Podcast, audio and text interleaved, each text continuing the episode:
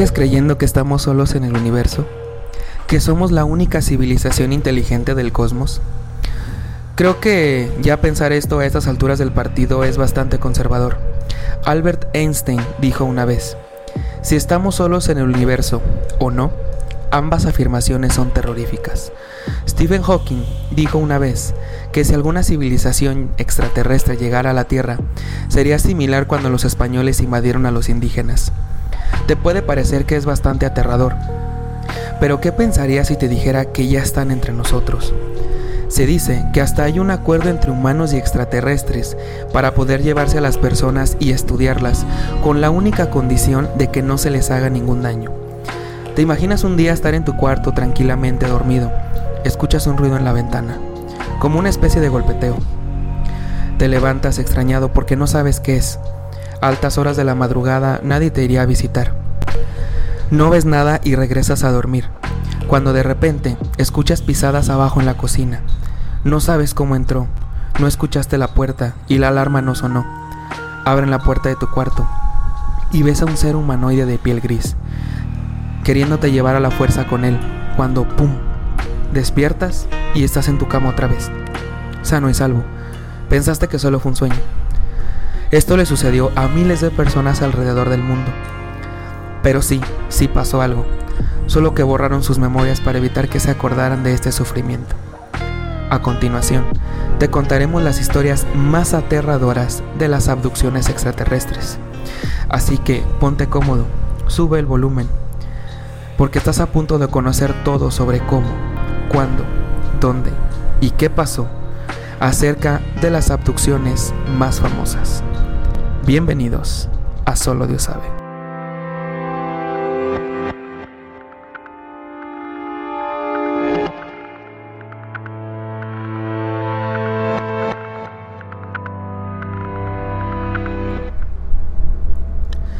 Buenas noches a nuestro auditorio, buenas noches a todos los amantes del género no humano y de lo paranormal.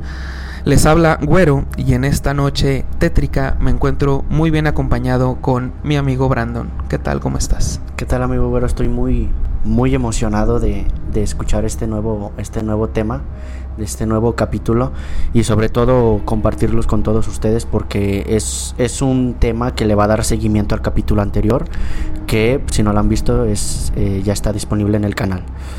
Claro que sí. Y como lo dijimos en ese capítulo, vamos a empezar a tratar temas extraterrestres del fenómeno eh, no humano.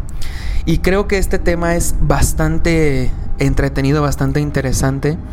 Porque ya no estamos hablando de si los vieron o, o qué pasó. O sea, estamos ya diciendo de las abducciones más famosas de la historia. Si no saben qué es una abducción, se los explico rápidamente. Una abducción es cuando literalmente te llevan, ya sea a la fuerza o no, porque más adelante lo vamos a ver.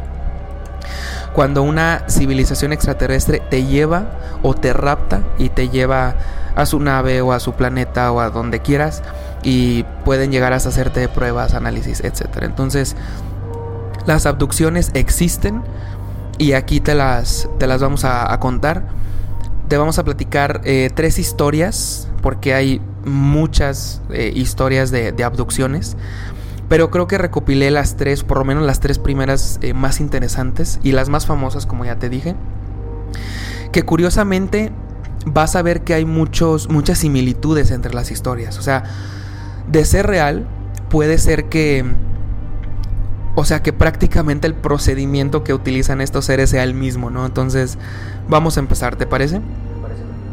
Y bueno, em, como ya le dije, son tres historias, pero bueno, antes, antes de, comenzar, los invito a que nos sigan en todas las redes sociales, como lo son Facebook, Instagram y TikTok, que ya están por ahí algunos clips y también por ahí si nos quieren mandar alguna historia que ustedes tengan interesante que nos quieran contar, con gusto ahí la vamos a, recibir. Y también si nos están viendo en YouTube, hola, ¿qué tal? Y si nos están escuchando en Spotify o en Apple Podcast, un saludo para ustedes, nuestros oyentes. Y como recordatorio, no necesitas tener premium para poder escuchar o descargar nuestros episodios en Spotify. Y ahora sí, después de este pequeño anuncio publicitario, vamos a empezar con el caso de Riker Webb.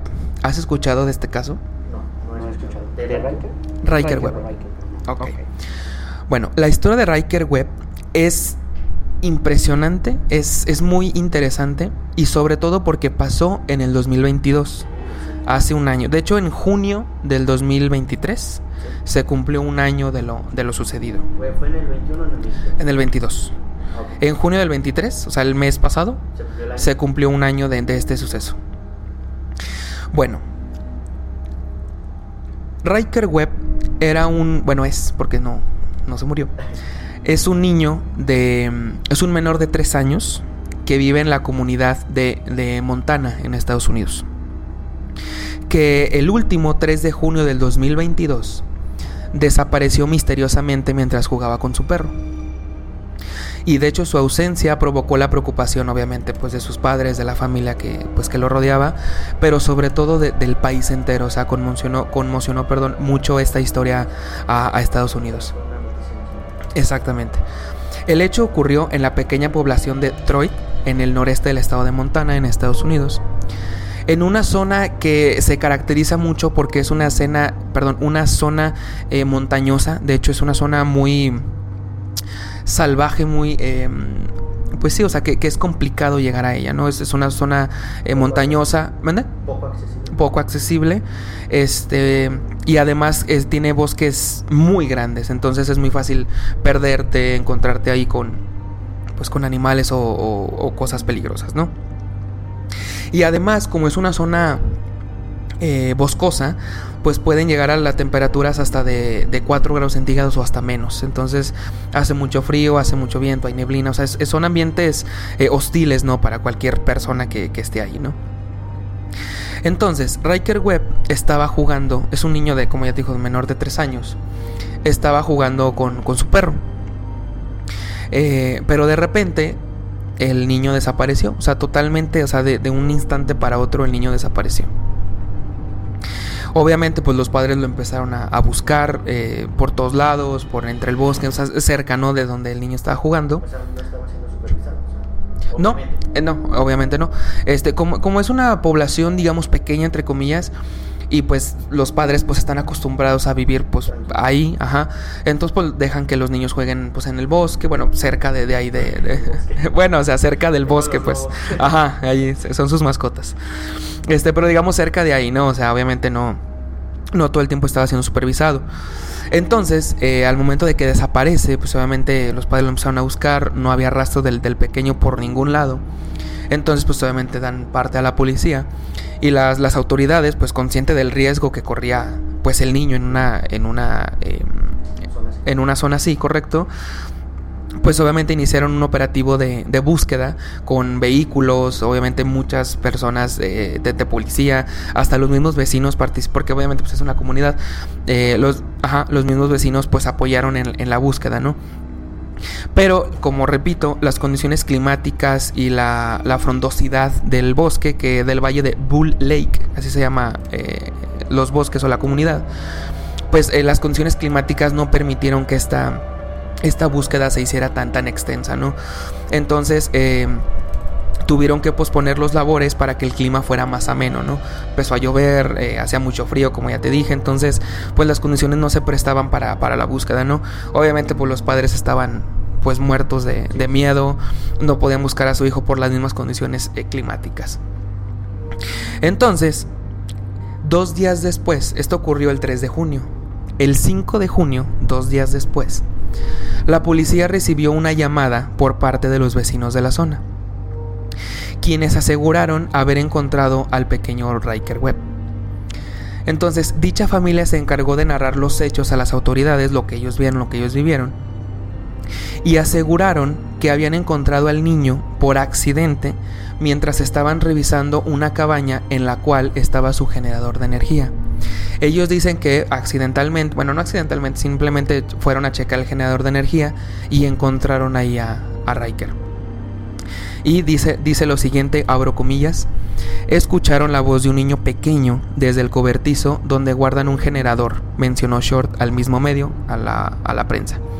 Así que fueron al cobertizo y ahí estaba él. Cuando la policía llega a la casa de, de los vecinos efectivamente pudieron identificar al pequeño que se había extraído, extravido, perdón, extraviado eh, dos días atrás. El alguacil afirmó que el menor tenía pues obviamente mucho miedo, pero que se encontraba sano. El alguacil eh, dijo que estaba, el, o sea, cito, estaba muy, muy asustado, mencionó el, el alguacil. El oficial le preguntó al chico que, que, que cómo se había extraviado. A lo que respondió que fue a dar un paseo por la zona, pero al momento de sentirse cansado no supo cómo regresar a su hogar. Hasta el momento todo puede parecer simple una desaparición común y corriente, ¿no? Ahora, lo extraño de este caso es que al niño se le encontró con la mirada de las mil yardas. ¿Sabes qué es esto? Ok.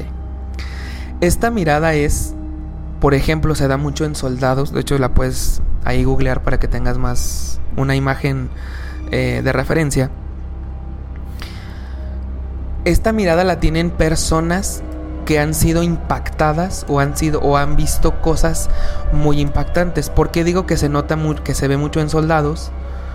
Porque exactamente es esa mirada, o sea, es una mirada de, ojos grandes como de, de, pues que está muy impactado y se, se, se ve mucho en soldados porque pues obviamente han visto cosas pues impactantes en la guerra, ¿no?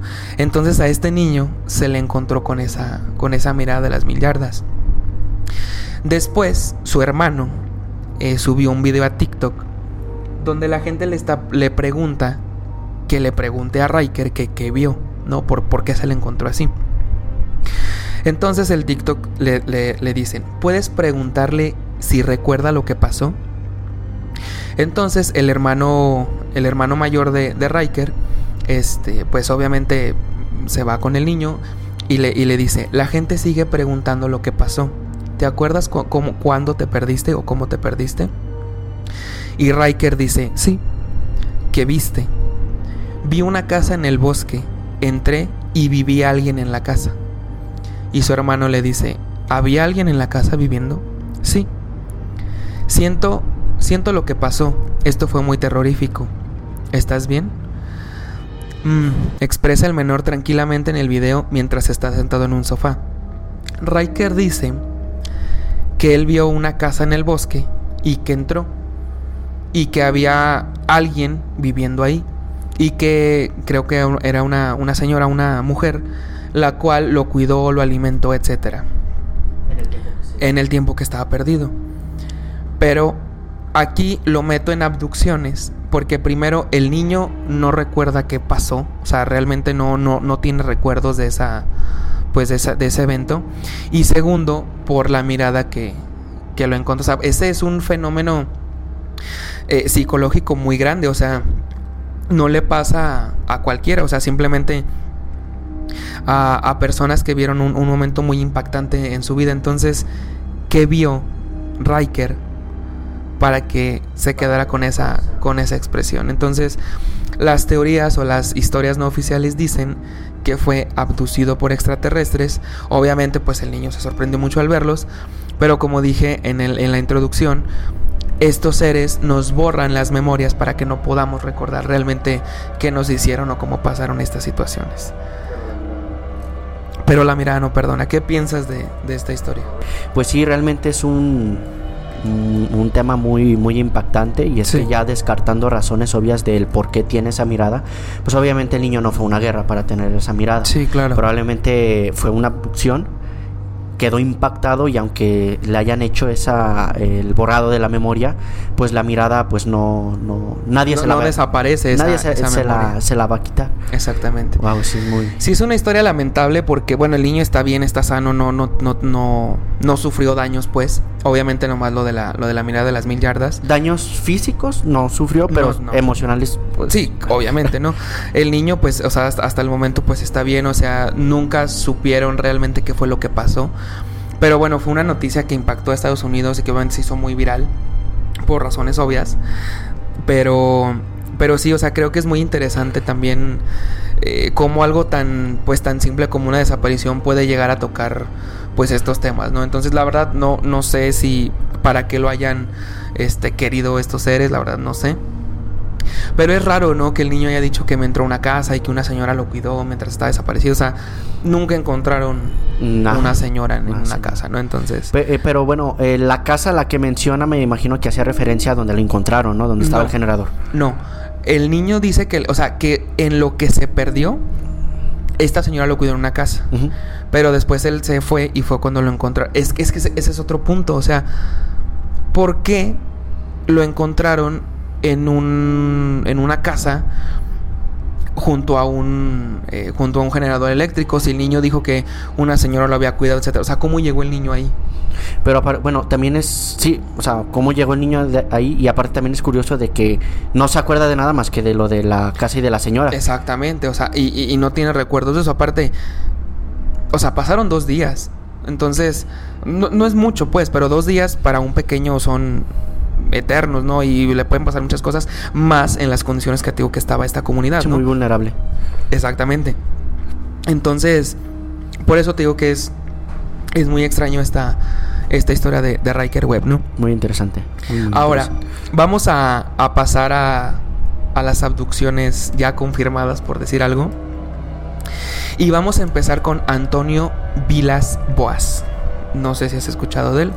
Antonio Di Vilas Boas. Mm, bueno, eh, Antonio nació el primero de enero del 1934 en Minas Gerais, en Brasil. Era brasileño. Eh, fue, un, fue un granjero, fue un granjero brasileño que después de un tiempo se convirtió en abogado en la, en la localidad perdón, de San Francisco de Sales, en, en Brasil también. Y este señor aseguró que fue Em, fue abducido por extraterrestres en 1957. Fue una de las primeras historias en recibir bastante atención ante la abducción de, los Hill, que ahorita vamos a ver quiénes son los Hill. Pero bueno, son, son de las primeras historias que se tiene registro que fue una abducción extraterrestre. ¿Y que fue después de los Hill? Que fue después de los Hill. Una noche del 16 de octubre de 1957, Antonio, que le gustaba trabajar de noche, porque así dice que evitaba el calor, la fatiga del sol, etc. En su, en su granja, estaba arando, arando, perdón, arando su, terreno, cuando de, de pronto vio una luz roja muy brillante en el cielo. Que bueno, que esa luz él platica que se fue acercando poco a poco hacia él. Y ya cuando estaba demasiado cerca, se dio cuenta de que era una nave en forma de ovoide con una cápsula giratoria en la parte de arriba. Y de hecho aterrizó sobre la granja y tales son los recuerdos del señor o tan bien vio la nave que dice que aterrizó y que la nave tenía tres patas, que fue con la que aterrizó, En, su granja. El tren de aterrizaje. Ajá, el tren de aterrizaje. Cuando vio esta acción, él intentó huir, porque pues, pues La, sorpresa, el miedo, ¿no? Pero el motor de su tractor, porque iba en su tractor arando el terreno, el motor de su tractor se detuvo y no, pues no, ya no prendió, o sea, ya, ya no jaló. Entonces él se bajó para empezar a correr, pero dice que no tardó mucho cuando un ser de aproximadamente metro y medio vestido, vestido con un mono gris lo atrapó y junto a otros dos seres iguales al primero lo llevaron a la fuerza al interior de su nave. A pesar de que, de que los eh, seres que este señor comenta pues son, eh, pues son, son pequeños de metro y medio, lo alcanzaron rápidamente, lo agarraron y lo, lo subieron a la fuerza a la nave. Lo desvistieron y lo cubrieron con una especie de gel, es lo que él dice. Después lo llevaron a una sala circular, pasando por una puerta que él aseguraba que tenía símbolos rojos y que después pudo dibujar ante la policía. Le tomaron muestras de sangre y después lo metieron a una cámara de gas, donde él se empezó a sentir bastante mal. Después de 30 minutos apareció una mujer muy atractiva y totalmente desnuda. Tenía unos ojos muy grandes y de color azul. Tenía una barbilla y una nariz delgada. No tenía cejas y pestañas, pero muy pocas y muy finas. Él eso relata, ¿no? Tenía el cabello rubio, pero el vello púbico y de las axilas era de color rojo, de color rojo brillante. Y de hecho Antonio dice que se sintió fuertemente atraído por, por esta mujer, así que tuvo relaciones sexuales con ella. En la nave. en la nave. Y algo característico que menciona eh, este Antonio fue que nunca se besaron, o sea, nunca hubo un contacto, bueno, de beso por lo menos, ¿no? Sino que, algo que puede parecer chistoso, pero así pasó, sino que ella le mordía la barbilla a él y dice que los dientes eran muy, muy filosos y muy delgados. Cuando el acto terminó, la mujer sonrió, le sonrió a él, se frotó el vientre y señaló hacia arriba, haciéndole creer que su bebé iba a ser criado en el espacio en, por seres de otro mundo. Y esto a Oaz le molestó porque dijo que solo había sido servido de semental a los, a los humanoides. Él salió de la habitación, dio un pequeño recorrido por la nave y después lo soltaron y lo dejaron en libertad. Antonio comentó de que ellos poseen una tecnología bastante más avanzada que la humana, por obvias razones, ¿no? Que de hecho se quería traer una especie de reloj, pero que los alienígenas no lo dejaron. Cuando llegó a su casa aturdido, se dio cuenta de que solo habían pasado cuatro horas. Dice que después de esto tuvo náuseas, dolores de cabeza y mareos. Esta fue la abducción de Antonio Vilas Boas, que como repito fue uno de los de los primeros en pues en contar estas historias, ¿no? Algo extraño que de hecho pasa no solo aquí, sino también en la historia de los Hill, que ya vamos a llegar a ello, que los extraterrestres o toman muestras de, semen o directamente hacen que tengan relaciones sexuales con, con alguna mujer extraterrestre. Pero tú, ¿tú por qué crees que, que, pase esto? O sea, ¿como para qué querrían un hijo de un humano y uno extraterrestre? Me imagino que es como para llevar ahora la raza de, aquí del planeta a, otro mundo. A, otro mundo, ¿no? O sea... Puede ser. Y de hecho, eh, eh, bueno, eh, también hay una, hay una teoría que dice Antonio que un día estaba en la playa, pues digamos descansando de vacaciones, y que vio a una niña pequeña que parecía humana, pero tenía rasgos muy, muy peculiares. O sea, sí parecía humana, pero tenía rasgos un poco peculiares que no la hacían parecer tan humana. Y la niña, cuando iba pasando eh, a su lado, digamos, de, de, Antonio, le dijo, hola papá. Entonces, em, esta niña iba acompañada de, de otros dos seres, que era, entre comillas, papá y mamá.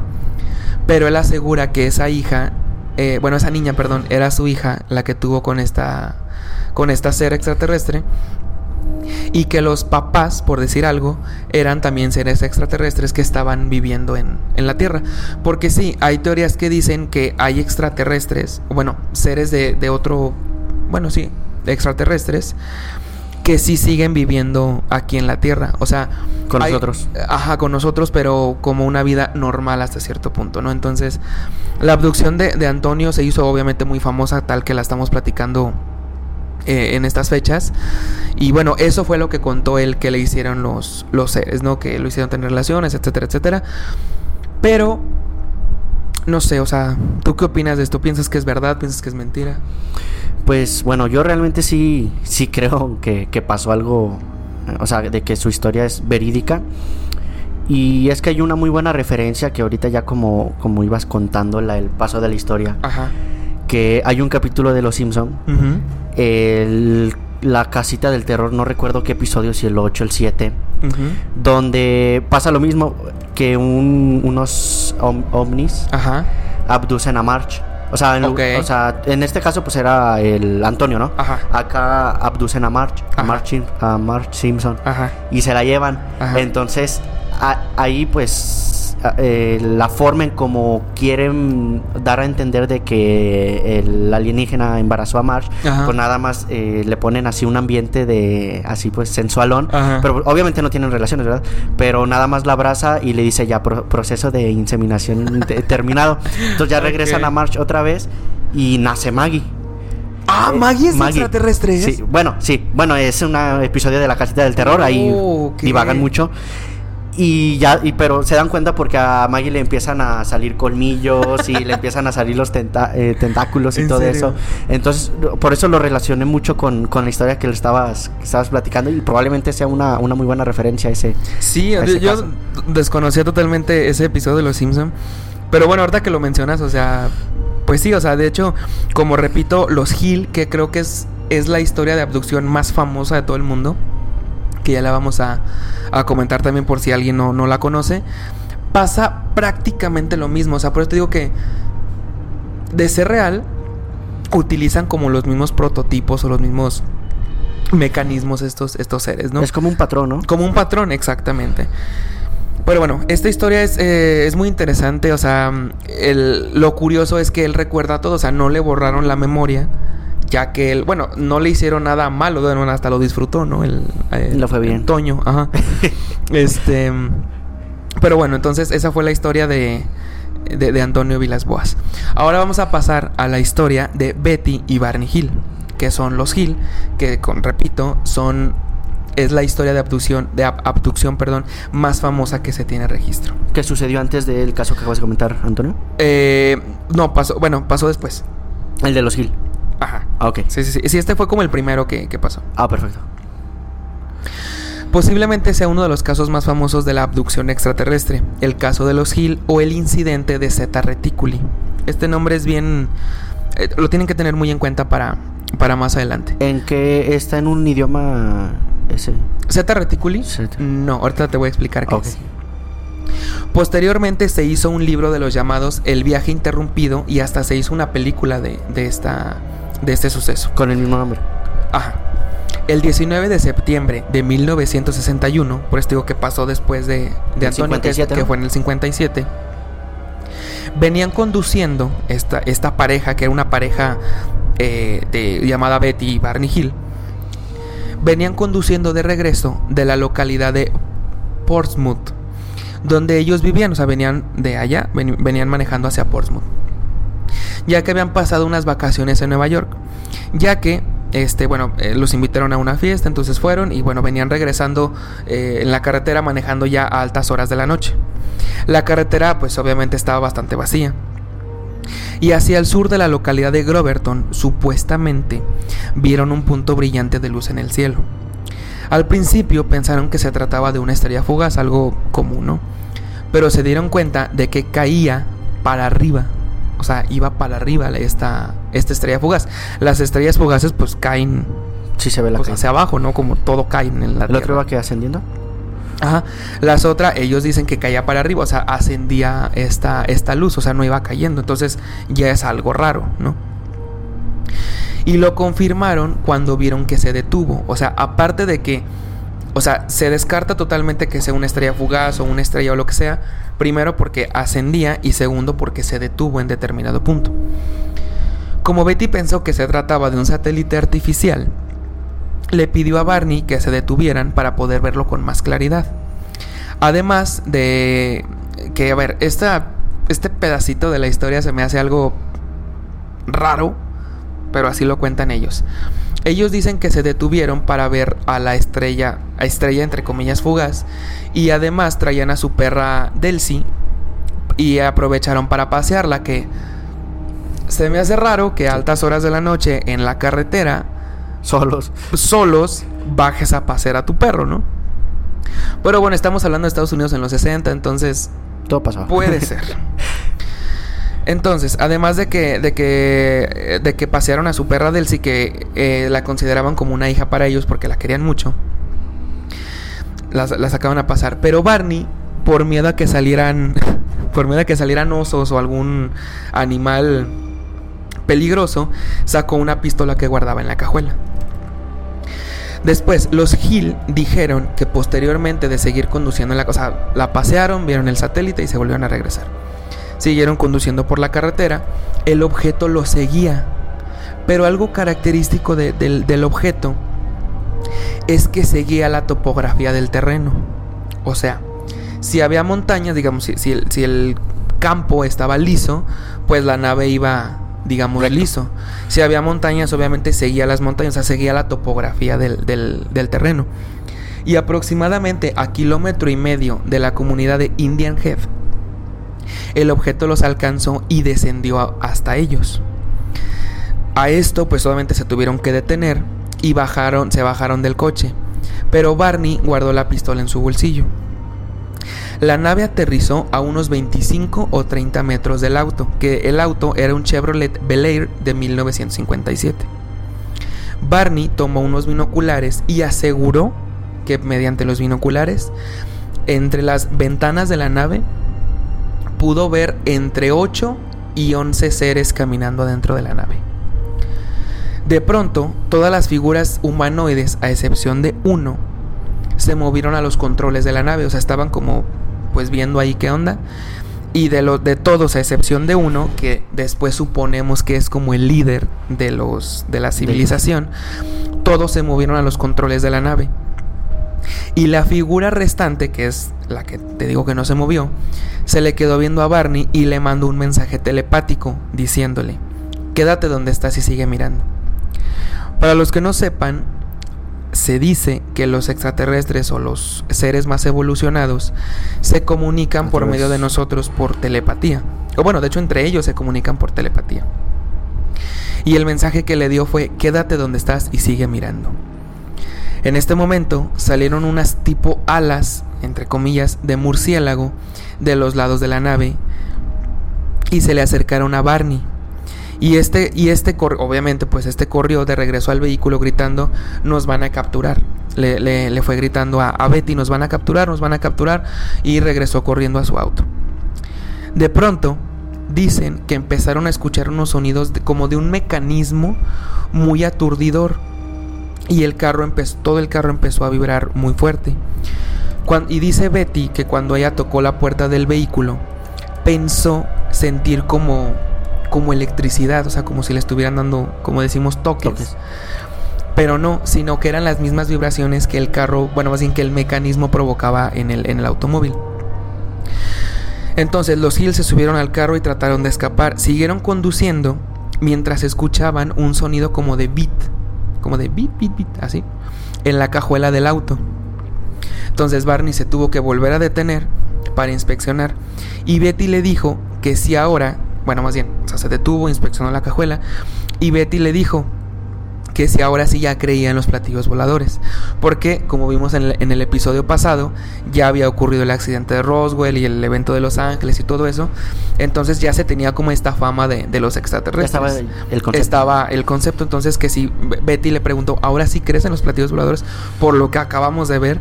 Y él le dijo simplemente de, no seas ridícula, o sea, no, no sé qué pasó, pero no es eso. Al día siguiente, los Hill eh, bueno, llegaron a un, pues a su casa, pues, eh, se bañaron, se quitaron la ropa porque decían que se sentían como sucios, se sentían como llenos de algo, ellos decían. Entonces se metieron a bañar y se acostaron y se durmieron profundamente, o sea, no lo dudaron, o sea, simplemente se acostaron y pum, cayeron rendidos. Al día siguiente los Hill se sentían raros y no sabían cómo explicar lo que, lo que les había pasado ayer. Obviamente es muy difícil explicar lo que, lo que pasó, ¿no?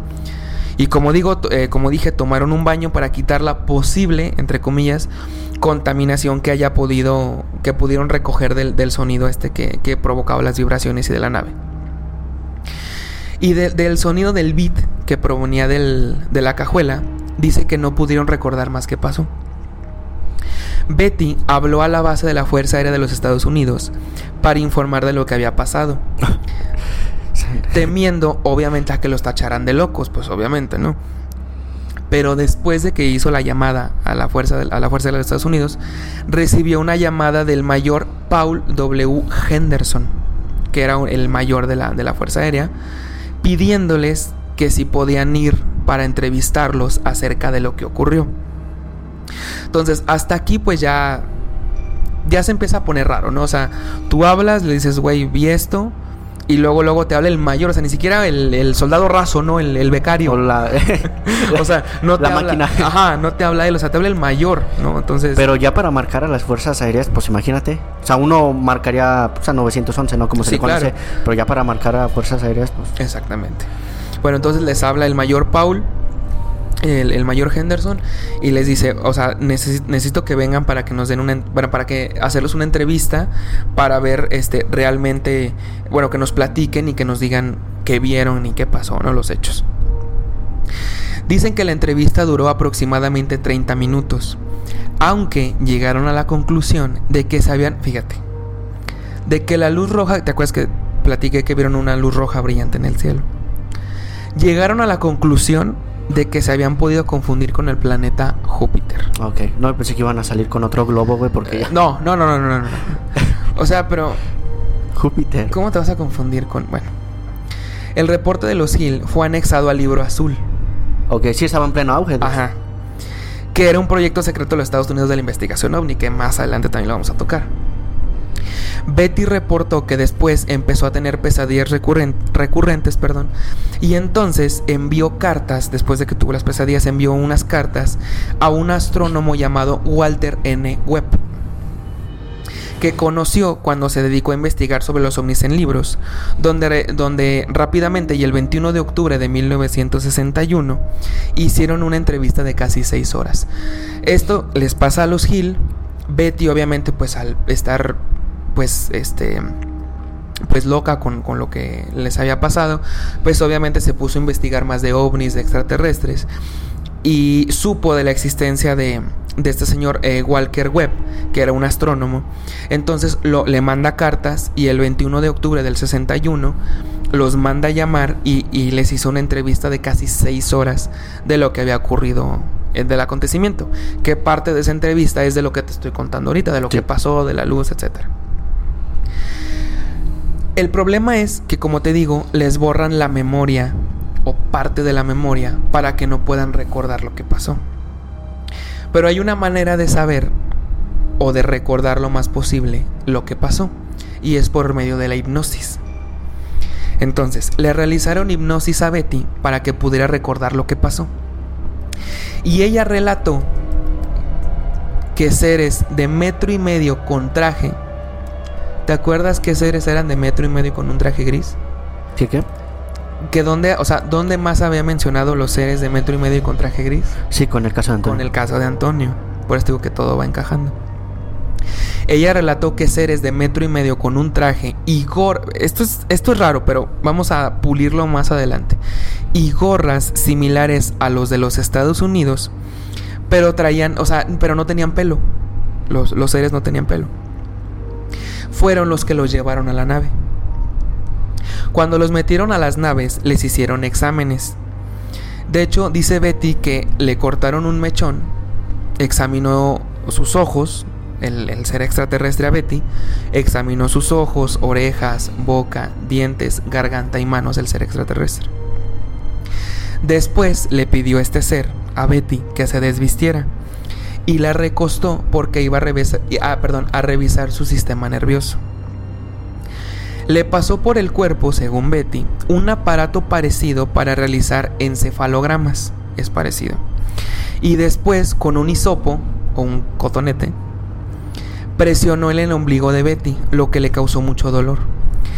Pero ella dijo que cuando ella estaba sintiendo mucho dolor, el ser le puso su mano en la frente de Betty y el dolor desapareció totalmente. Y ahora, ahí va una anécdota chistosa.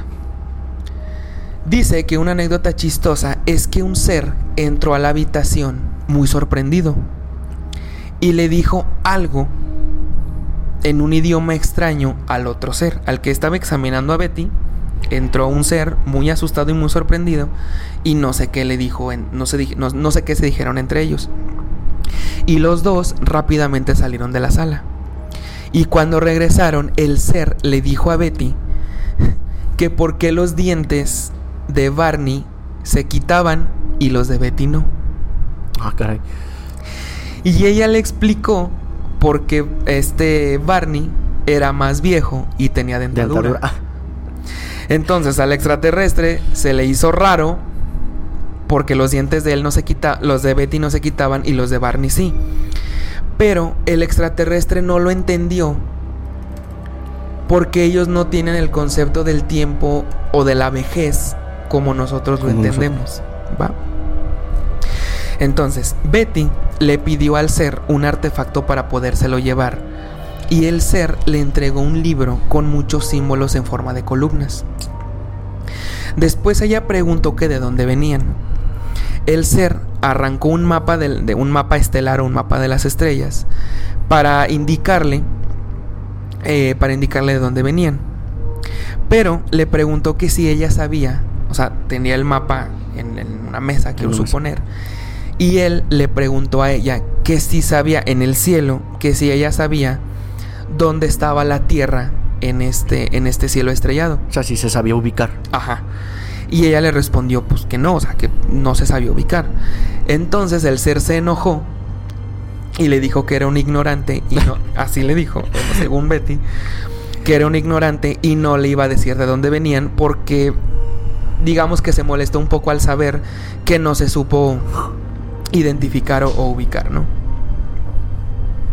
Después, casi cuando iban a salir, hubo una pelea entre los seres con como los que, o sea, entre los seres y entre el que Betty y Barney Hill llaman como el líder de, de estos seres, de esta pues escuadrón o no sé cómo nombrarlo, ¿no? Entonces al haber esta discusión, él, el líder, le quitó el libro a Betty, diciendo que él no tenía problemas para que se lo llevara pues de regreso, ¿no? Pero que los otros seres sí. Cuando lo llevaron a su automóvil, el ser les dijo que se quedaran a ver el despegue de la nave. Y dice Betty que cuando despegó, y dice ella que fue algo milagroso y maravilloso. Así lo describe Betty. Después, el doctor Simon, que era un, doctor que, que, también los estaba como entrevistando, les pidió hacer, este, bueno, más bien él el que le estaba haciendo las regresiones el doctor Simon les pidió hacer regresiones para poder recordar más acerca de lo ocurrido. Se eh, les hizo las regresiones en cuatro, o sea, les hizo cuatro diferentes este, regresiones, pero se las hizo por separado, para que uno no pudiera como escuchar lo que el otro decía y que no pudieran como mentir entre sí. Sí. Y aunque, aunque Barney resaltó algo muy similar a lo de Betty, dijo que eh, lo que veía en sus sueños, relató, relató perdón, ciertas cosas diferentes cuando a él lo llevaron a una cama también metálica, que fue lo mismo que platicó Betty. También lo desnudaron, pero a él dice que le colocaron una especie de taza en los genitales.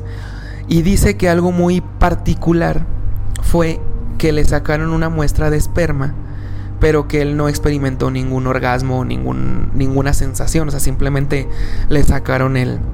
No sintió alguna extracción, pues. Ajá, o sea, no sintió placer o algo así, o sea, simplemente le, sacaron una muestra.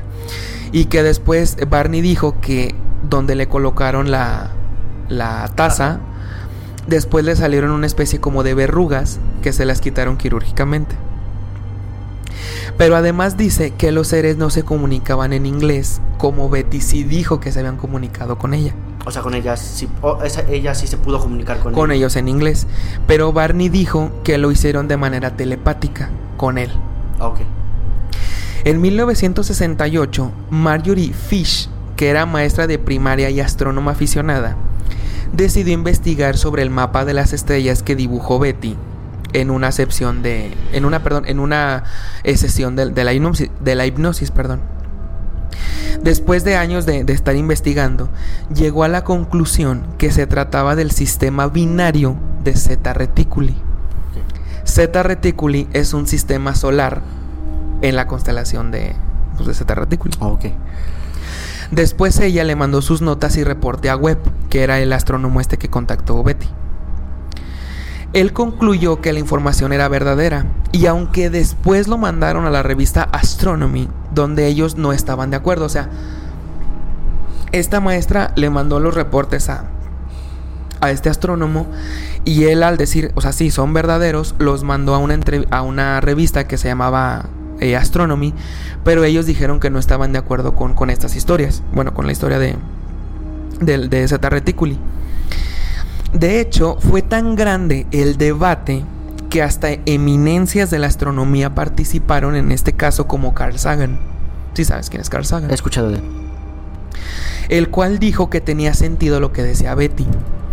Además, esto se pudo confirmar más porque se llegó a la conclusión de que Zeta Reticuli es entre mil y tres mil millones más joven que nuestro sistema solar.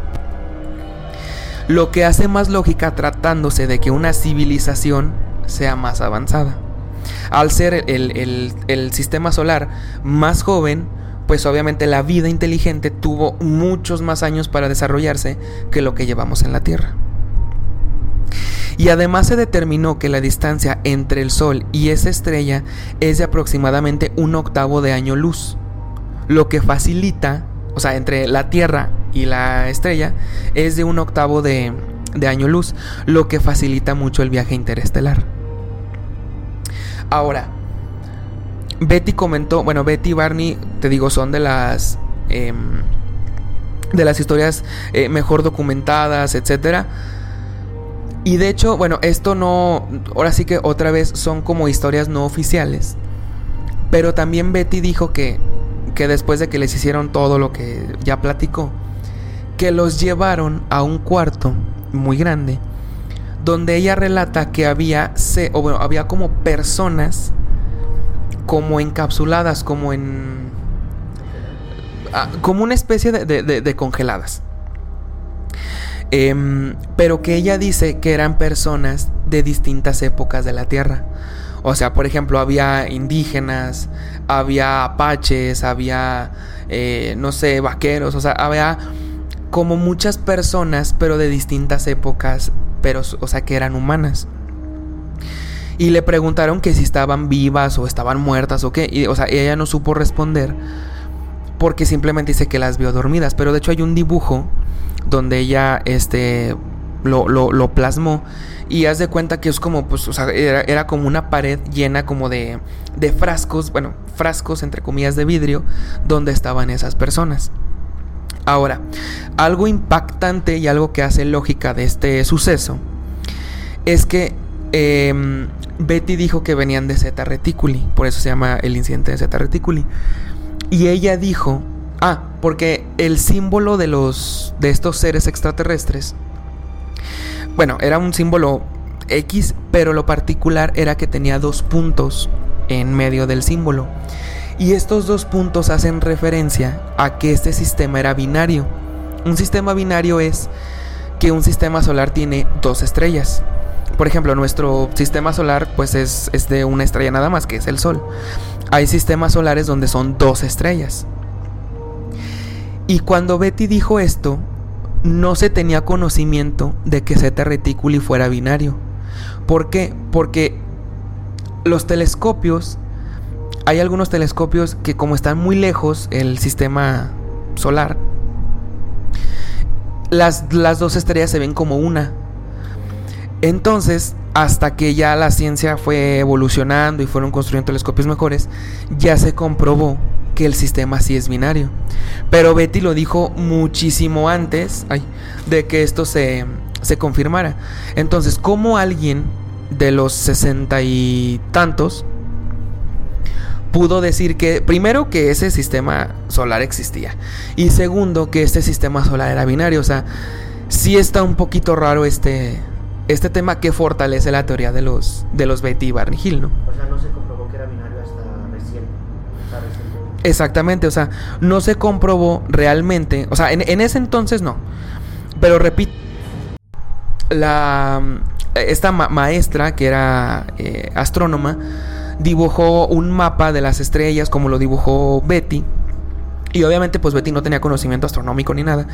Y lo que Betty dibujó coincidía con el mapa estelar real de Zeta Reticuli. Que fue lo que, lo que tengo que, que, era binario, que estos seres venían de ahí, etcétera. ¿Qué piensas de, esta historia? Es otra, otra historia muy impactante y que y pues que sigue con el mismo patrón de las otras historias que, que, comentaste, ¿no? O sea, si, te eh, da, si te das cuenta, no sé si se copiaron de, de Antonio. Sí. Pero a ver, un ser de más o menos metro y medio los capturó, los llevaron a la nave. exactamente, exactamente lo mismo. Exactamente lo mismo. O sea, les tomaron muestras, los examinaron. Lo del. A ver. Muchos pueden decir, es que ¿por qué no traen evidencia o por qué no traen artefactos? A lo mejor la justificación que dio Betty fue que no los dejaron traerse el, el objeto, ¿no? El objeto. Pero bueno, o sea, sí es un poquito contradictorio. Porque obviamente pues nosotros necesitamos ver algo físico para poder Evidencia. creerles, ¿no? Pero bueno, es, es un caso, te digo, muy famoso donde hasta la misma la Fuerza de los Estados Unidos se, se vio involucrada. O sea, gente, una eminencia, como dije, como Carl Sagan, que es un astrónomo espectacular, que fue el que dijo que somos polvo de estrellas. O sea, hasta gente muy importante se involucró en este caso. En este Entonces, caso, sí, sí, son muy. no creo al 100% lo que Betty dijo. O sea, a lo mejor lo- las cosas como pasaron, pero de que algo pasó o de que sí los abdujeron, puede ser que sí. Puede ser que sí. Wow, Exactamente. sí, es, es una historia muy, muy interesante y, y es que también estaba en el auge de- del libro azul. Ah, exactamente. Y otro punto fue que lo metieron en el libro azul. Entonces, Como una investigación, o sea, sí era ya algo muy. vamos bien hasta ahí. Sí, o sea, exactamente. Y, y el hecho de que pudieron comunicarse con ellos, bueno, al menos Betty. bueno, el otro fue de manera Fue- telepática, fue ¿no? De manera telepática. Eh, es también algo sorprendente porque te das cuenta de que en, o o sea, en la vida de otros de otros planetas tienen más tecnología o están más avanzados y no o- y no tanto en lo físico, sino como comentábamos en el episodio anterior en lo espiritual, Claro. que un poder espiritual es otro otro Sí, y, y de hecho también por ahí se dice o, o- o se tienen las teorías que hay varios tipos como de razas o de especies extraterrestres que algunos tienen mucha evolución tecnológica y otros tienen mucha evolución espiritual. espiritual. Que también por ahí se dice que si tienes mucha evolución espiritual puedes llegar a tener lo que tú quieras porque te conectas con la Matrix y bueno, otro tema que vamos a tocar a lo mejor cuando toquemos el tema de Jacobo Grimberg. Pero sí, o sea, entonces si estos seres son ya tan... e- Es más, son tan evolucionados a lo mejor a los humanos que ya no necesitan comunicarse directamente con palabras. Con o sea, todo es de manera telepática. Y al ser que Zeta Reticuli es entre mil y tres mil millones de años más joven que nuestro sistema solar, pues imagínate el nivel tecnológico que están súper desarrollados más que nosotros. más que nosotros. Entonces, Y sí. Sí, aparte con el hecho de haber llegado aquí, Con eso. es- con eso Sí. ya es más avanzado que, que Sí, todos o sea, nosotros. 100%, ¿no? Wow.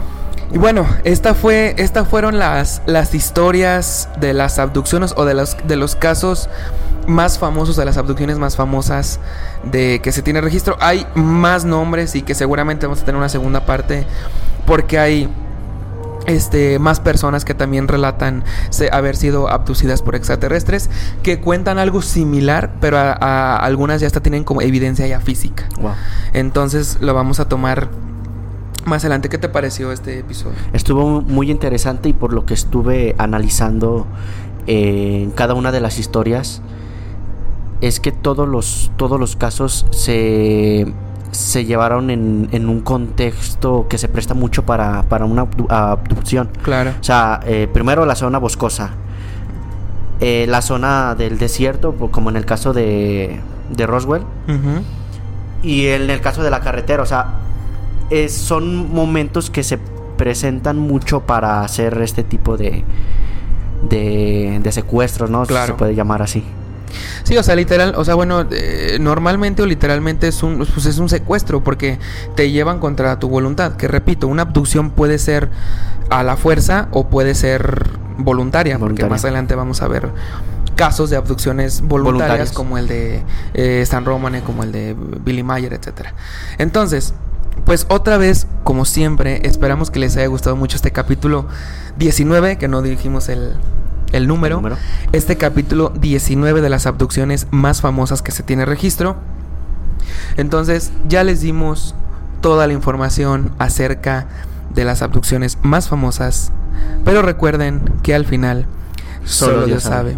Hasta la próxima.